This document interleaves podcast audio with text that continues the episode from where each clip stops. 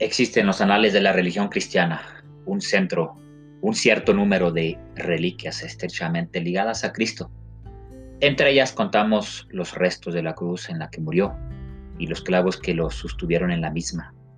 También el santo sudario, o sea, el lienzo con que fue amortajado el cadáver, y otra más, cuya naturaleza misteriosa y legendaria ha despertado todavía más discusiones y polémicas que la anterior el Grial.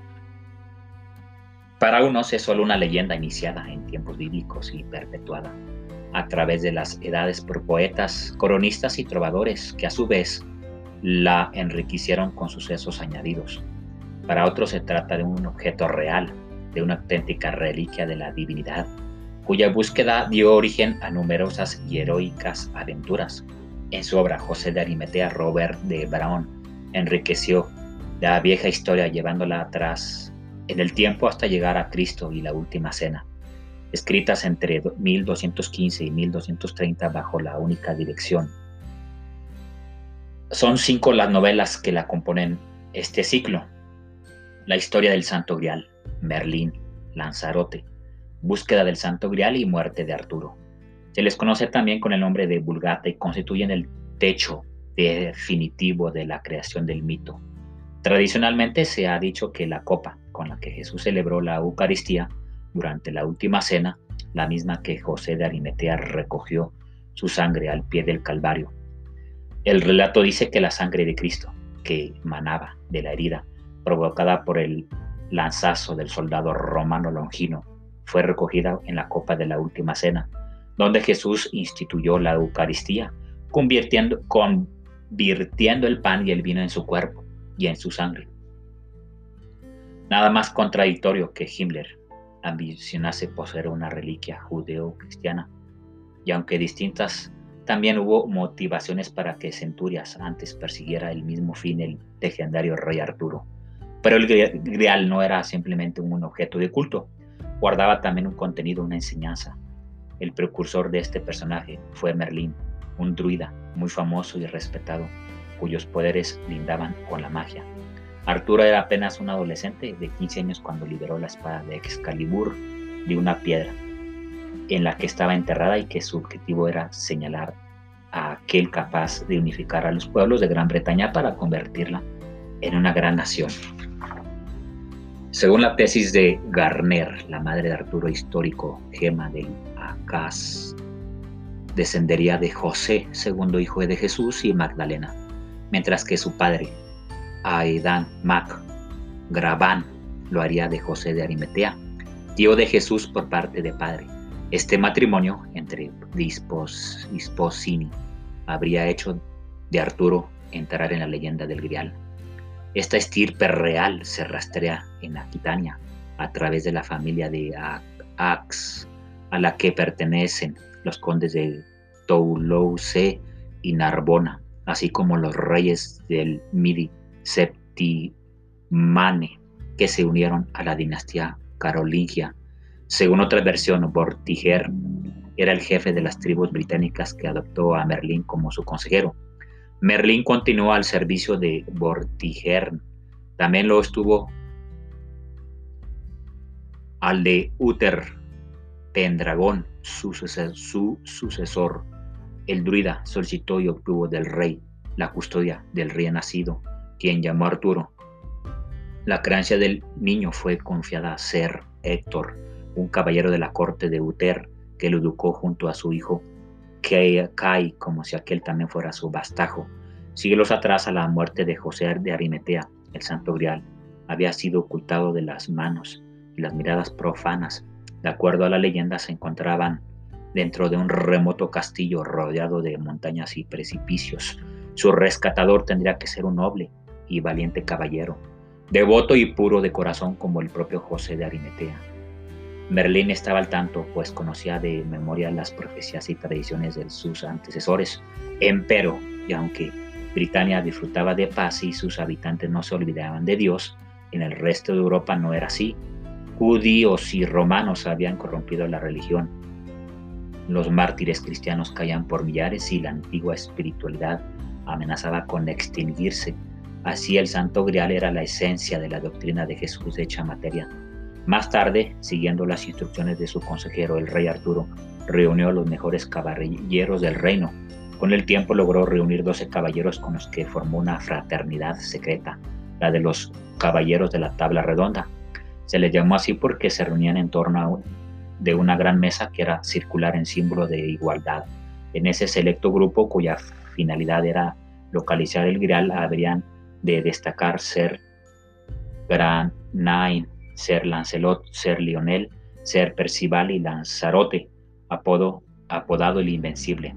El poeta francés Chatrien de Troyes, quien creó la novela Lancelot, el caballero de la carrera, en la que se narra la historia de Ser Lancelot, su encuentro con la reina Ginebra y el romance entre ellos. La gloria de hallar el Santo Grial no correspondería a ser Lance, Lancerote, sino a Galagad, su hijo, una vez que tuvo edad suficiente. Ser Galagad, al igual que su padre, se había distinguido como pocos en las armas, pero a otros serían los méritos que posibilitarían su hazaña. Tras largos ayunos, penitencias y oraciones, el joven Galagad se embarcó sin rumbo cierto, acompañado de Ser Percival y Ser Bohort, Tiempo después desembarcó en la ciudad de Sarras, en donde había un viejo castillo al que nadie podía entrar. Pero ante el caballero de la mesa redonda, el añejo portón se abrió de par en par como invitándolo a pasar. En el interior, Ser Galagad buscó aposento por aposento hasta que cuenta la leyenda que el sagrado cáliz se hallaba sobre una mesa plateada y ante él estaba José de Arimetea, rodeado de ángeles. De acuerdo a la tradición, mientras Ser Galagad oraba, entregó su alma a Dios, José de Arimetea desapareció y el coro de ángeles voló, llevándose el santo grial en medio de melodiosos cánticos. Según otras versiones, Ser Galagad lo entregó antes de morir a los duridas del bosque de Broceliande. La custodia jurídica de la Sagrada Cena se prolongó varios siglos, pero llegó el día en que la raza celta a la que pertenecían los duridas enfrentó la decadencia. Nuevamente el ideal desapareció para protegerlo de ojos y manos profanas. Y esa vez supuestamente fue llevado a Francia. Eventualmente la custodia del Santo Grial quedó en manos de otra orden de caballeros. Los cátaros se trataba, al igual que con los caballeros de la tabla redonda, de una fraternidad maniqueísta. Querían que el mundo se dividía en dos corrientes opuestas, la del bien y la del mal. A pesar de pertenecer a la iglesia de Roma, no creían en la, muerte de Jesús a mano de los romanos, por ello nunca usaron el símbolo de la cruz. Por tanto, el grial de ellos, de los cátaros, al igual que el templario, estaría basado en conocimiento puro y duro. De acuerdo a la leyenda, entre otras propiedades del grial se contaba la de curar heridas mortales, prolongar y renovar milagrosamente la vida, infundía tal valor que podía recuperarse de golpe la juventud. Así mismo se decía del Grial, incitaba una tremenda fuerza de victoria y de dominación. En el poema de Wolfram von Eschenbach, el héroe per Parcival acude a una cueva fontane, la Salvache, donde ve una, eh, una ermita que le puede iniciar en los secretos del Grial. Este le conduce a una segunda cueva cercana donde le muestra el altar, el altar sin cubrir en cuyo centro se encuentra un cofre. En Perceval del bávaro, Wolfram von Eschenbach, cuyo relato versa en torno al santo al castillo del Grial, protegido por los templarios. Hay un romance entre una reina negra, portadora del Grial, y un príncipe europeo, cuyo hijo inicia un linaje de reyes místicos llamados siempre Juan el Bautista, a la que los templarios estaban adheridos. Parcival, cuya gesta siglos después fue llevada a la escena operística por el músico alemán Richard Wagner. Su leyenda se entrelaza con la del mago Merlín y su protegido el rey Arturo y con los caballeros de la tabla redonda. Se trata de Parcival del alemán Wolfram von Schenbach, el mito adquiere aquí una atmósfera inquietante y hasta el grial toma la forma de una piedra preciosa, tal vez en alegoría a la piedra filosofal de los alquimistas. La leyenda unía la figura de un conductor invencible con un símbolo cristiano, la, la fascinación que el objeto sobrenatural ejerce sobre el lector o el buscador no está en su forma física como en el hecho de la búsqueda en sí. Una aventura espiritual interior que proporciona conocimiento y perfección. En el libro medieval, también proveniente de Francia llamado Queste del Santa del San Graal, de autor desconocido. En la obra se infiere que el tercer custodio fue Galagad, considerado como el mejor de todos los caballeros que rodearon a Arturo son tres los caballeros de Arturo que llegan al Grial, Percival, Galagad y Bors, habiendo sido José de Arimetea el primer custodio del Grial y el segundo, su yerno Bron. En alquimia se asocia el Grial con el recipiente hermético, en el que se mezclan los elementos necesarios para conseguir la gran obra. Wolfram von Bach usaba el término la Sid exilas para describirlo, una expresión curiosamente a la utilizada por Arnardo de Vilanova para referirse a la piedra filosofal. Otto Rahn, versado en filología e historia medieval, que buscó el Santo Grial, lo condujo hasta el sur de Francia, el Languedoc, donde se halla la antigua fortaleza de Montsegur, que Rahn asimilaba con el mítico Mont, Montsalvat de las leyendas griálicas. Arran se interesó por la historia romanística y sus estudios lo llevaron a investigar cultura occitana. Las investigaciones de Ran en las grutas lo llevaron a la siguiente conclusión. Ahí se presentaron dos grales, griales, el santo grial cristiano y la piedra grial pagana. Este grial de tradición hiperbórea cátara estaría formado por la piedra esmeralda o tablillas de piedra que había estado custodiado en Montsegur. El Graal que buscaba Ran era rúnico. Se trataba de una piedra vinculada a la Atlántida y de origen indoeuropeo, con vínculos con el antiguo Tíbet y los embriones de la raza aria.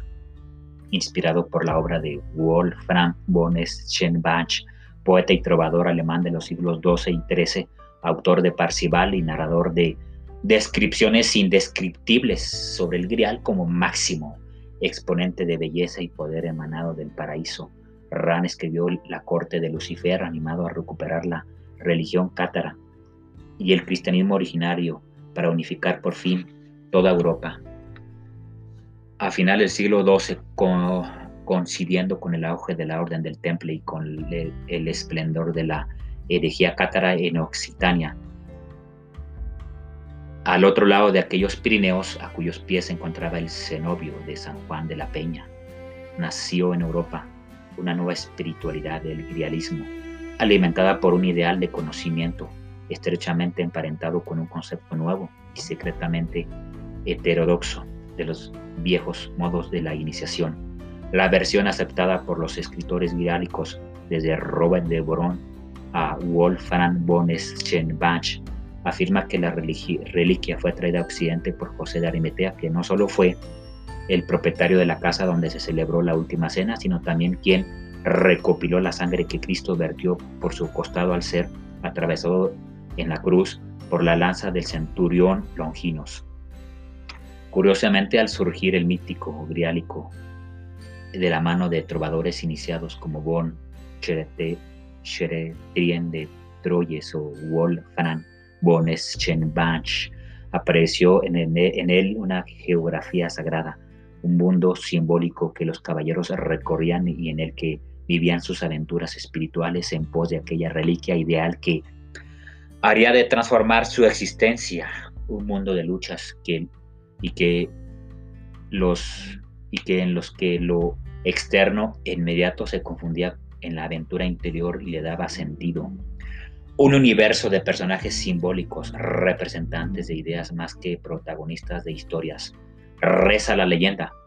Viven de una piedra de la clase más pura. Si no la conocéis, aquí os será nombrada. Se llama Lapsit Exilis. Por el poder de esta piedra, el Phoenix arde y se convierte en cenizas, pero las cenizas le dan vida otra vez. Así el Fénix muda y cambia su plumaje, que después es luminoso y brillante, y precioso como antes. Nunca hubo un ser humano tan enfermo que si un día ve una piedra no pueda vivir, morir durante la semana siguiente y su aspecto no se marchitará.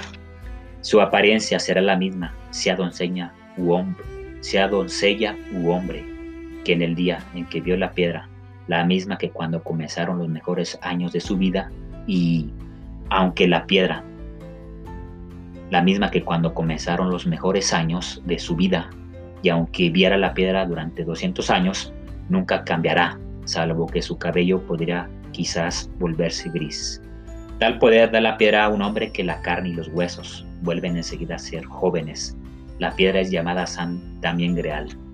Es el alemán Wolfram en el que en el siglo XII dice que la leyenda del Grial fue contada por un trovador provenzal llamada, llamado Kiot, que se había basado en un escrito árabe encontrado en Toledo. Sería otro alemán el compositor Richard Wagner en el siglo XIX, en el que aportaría el que sería en su ópera Parsifal, donde recrea la búsqueda del Grial y la sitúa en el castillo Montsalvat.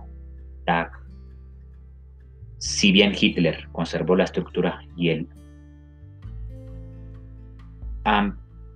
amplit determinadas de Wagner e hizo su propia interpretación pagana de los misterios del Santo Grial, se puso del lado de la geonología moral de Nietzsche para hacer la revalorización de todos los valores. Esta legendaria reliquia inflamó la imaginación de los mayores poetas de la Edad Media que escribieron sobre Perceval, el joven y noble caballero, espejo de pureza que peregrinaba en búsqueda del Grial lo encontró en el castillo de Montsalvat, guardado por el rey Parrilla, el gran compositor del siglo XIX, Richard Wagner. Pasó su obra, ópera Parcival en esta leyenda. El erudito alemán Otto Rahn advirtió el paralelo entre la leyenda medieval y la tradición occitana y la comentó en su libro La cruzada contra el Grial, publicado en 1933. La palabra Graal en francés antiguo parece proceder de grasal, vaso en provenzal, montsal, que significa monte en lengua de occitana. Igualmente significativo es el nombre del rey Parrilla de la leyenda, casi idéntico al de Perela, el señor de Montsegur.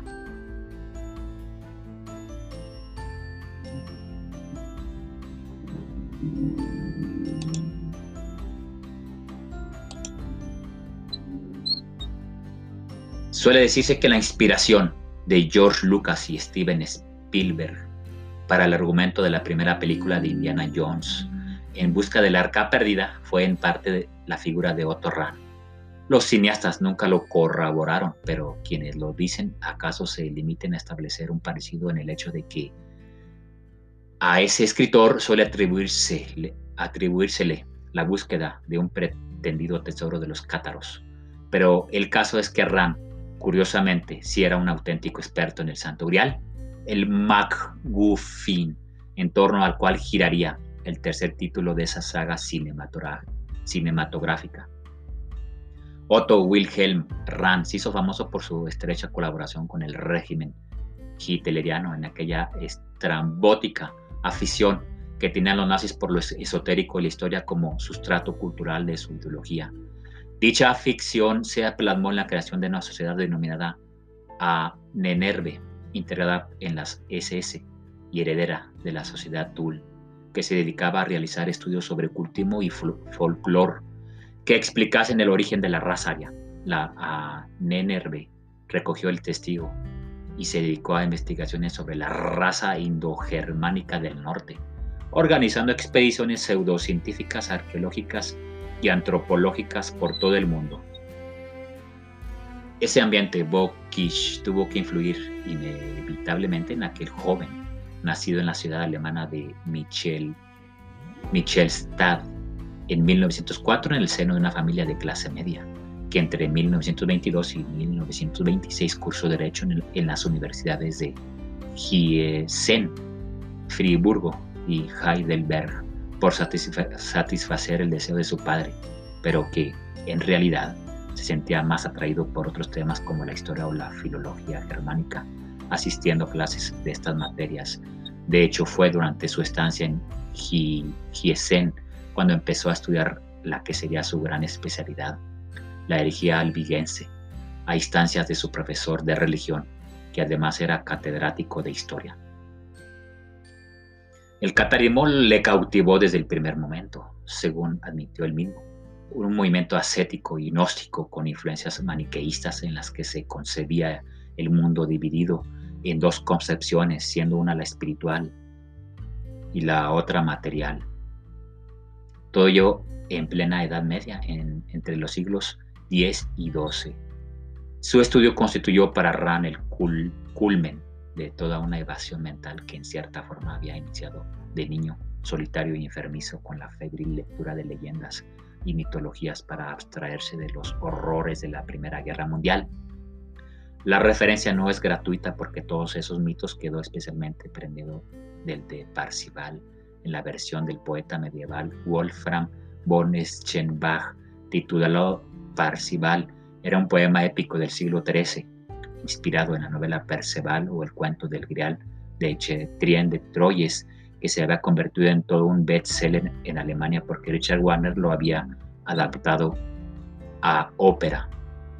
Quizá por ello Rand tuvo esa inclinación por Parcival, ya que además había estudiado música y parece ser que era buen pianista.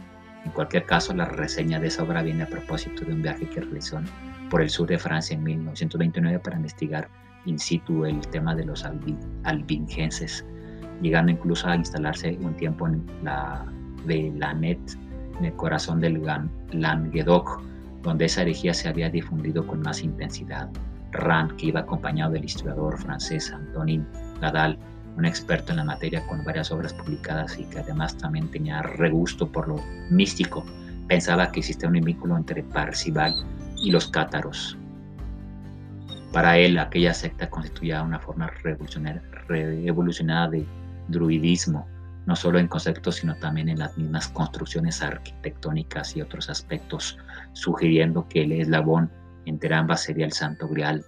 Rand suponía que ese preciado objeto tan simbólico e importante en la imaginería medieval, pero nunca encontrado podía estar aún enterrado entre las ruinas de Montsegur, la villa Mullarada, que constituye la última posición de resistencia de los cátaros ante la, cruzada que decretó el Papa Inocencio III para acabar con ellos.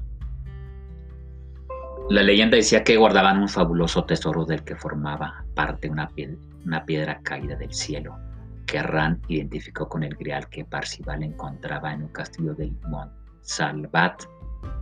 El hecho de que Montsegur estuviera ubicada en lo alto del monte Po era otro elemento que le vino bien para llegar a aquella forzada deducción en la que teorizó sobre la existencia de dos griales distintos, el cáliz y una estela.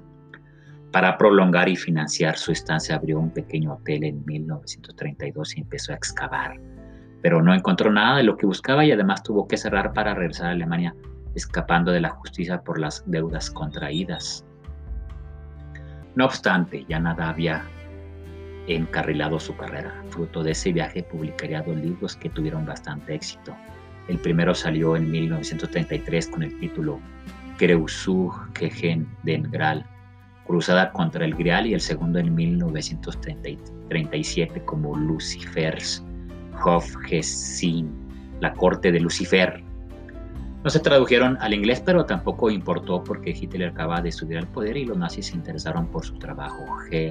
Heinrich Himmler en persona se puso en contacto con él para invitarle a unirse a las SS y cargarle la búsqueda del cáliz sagrado. Un detalle, cuando el jefe de las SS visitó el monasterio de Montserrat en 1940, llevaba bajo el brazo un ejemplar de Lucifer's Hof que sin obra que había ordenado distribuir entre todos los oficiales de la orden. Para entonces Ran ya había muerto, pero no adelantemos acontecimientos. En momento hizo caso a su nuevo mecenas e ingresó en las SS como unterofficier, suboficial bisoño, convirtiéndose en miembro de pleno derecho en 1933 con el grado de Obersturm Führer, teniente primero. Sin embargo, la gran paradoja estaba en que aquel erudito medievalista medievalista, elevado casi a la condición de profeta del nazismo, detestaba esa condición y se sentía profundamente ajeno a aquella organización, no solo por motivos políticos, sino también porque su editor era claramente homosexual. Y además no podía acreditar cuatro generaciones de ancestros racialmente puros como se exigía la SS, ya que descendía de judíos por vía materna. Enfermizo y fumador compulsivo se va refugiado de su incómoda situación en la vida, algo que le pasaría factura como veremos, y, y, detestaba tanto el ejercicio físico como las armas, lo que le llevó a no participar en ninguno de los campamentos que organizaban las SS cada verano. Lo suyo era el estudio y ahora que tenía una misión concreta se aplicó a ello plenamente, realizando nuevos viajes por diversos rincones de Europa, para efectuar excavaciones arqueológicas. Todas fueron un fracaso en cuanto a resultados. El Santo Grial no apareció, Himmler se cansó de él y, todo acabó torciéndose. En 1937, tras una contundente borrachera que llegó a ser acusado de conducta deshonrosa por un compañero, Karl Mahler, fue degradado. Le prohibieron probar alcohol en dos años. Le casaron con la joven hasta Bach le enviaron tres meses de guardia a Dachau. El nombre aún tenía resonancias siniestras. Era un campo de concentración situado al norte de Múnich y abrió cuatro años antes para encerrar prisioneros políticos a los que el año siguiente se añadieron comunistas, testigos de Jehová, católicos, gitanos, homosexuales. Todavía no se había reconvertido en campo de exterminio, cosa que llegaría en 1941, cuando la barbarie nazi inició experimentos médicos con cautivos e instaló hornos crematorios. Pese a, que no llegó a ver esa fase, su experiencia en aquel lugar fue lo, suficientemente desagradable como para hacerle aborrecer definitivamente al nazismo, dejando a su esposa, entablando contacto con círculos opositores y presentando la renuncia a seguir en las SS en febrero de 1939. El Gruppenführer Karl Wolf, jefe del Estado Mayor de Himmler, la trasladó a su superior, que aceptó lacónicamente con un simple sí. Poco después empezaron a circular rumores que airaban su homosexualidad y especulaban sobre sus antepasados judíos, con lo que la Gestapo fijó su atención en él. Al parecer, le insinuaron suicidarse como salida honorable, un procedimiento típico que, como se vería luego en el caso de Rommel. Rand solicitó retirarse a Languedoc, vivir discretamente dedicado a la investigación, pero se lo denegaron. Era la muerte con honor por su propia mano o el procesamiento y ejecución. A principios de marzo de 1939, Rand se marchó de Alemania y desapareció durante dos semanas hasta que el 13 de ese mes fue encontrado muerto, congelado en la ladera de la montaña Wilden Kaiser los Alpes austriacos, cerca de la localidad tirolesa de Sol. Hay diferentes versiones sobre los detalles porque no se hizo certificado de difunción. Una propone que tomó una dosis de veneno, aunque los testigos dijeron que tenía consigo dos botellas de medicinas, lo que apuntaría a que se quitó la vida haciendo caso la sugerencia de las SS. Al menos ese fue el dictamen oficial, si bien también pudo tratarse de un accidente. Fuera cual fuese la explicación, para muchos no se trató de un fallecimiento cualquiera. Veamos el porqué. La fecha elegida era sospechosamente cercana a la caída de la fortaleza de Montsegur en manos de los cruzados. Y hay quien opina que las circunstancias que rodearon el órbito guardaban cierta similitud con un ritual cátaro denominado Endura, que suponía la práctica de un ayuno total final como medio de entrega mística del último suspiro de vida a Dios.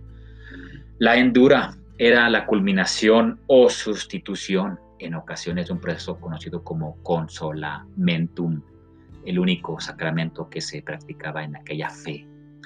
Una combinación de bautismo, comunión y extramaunción que suele aplicarse a los nuevos devotos o a los que estaban a punto de morir.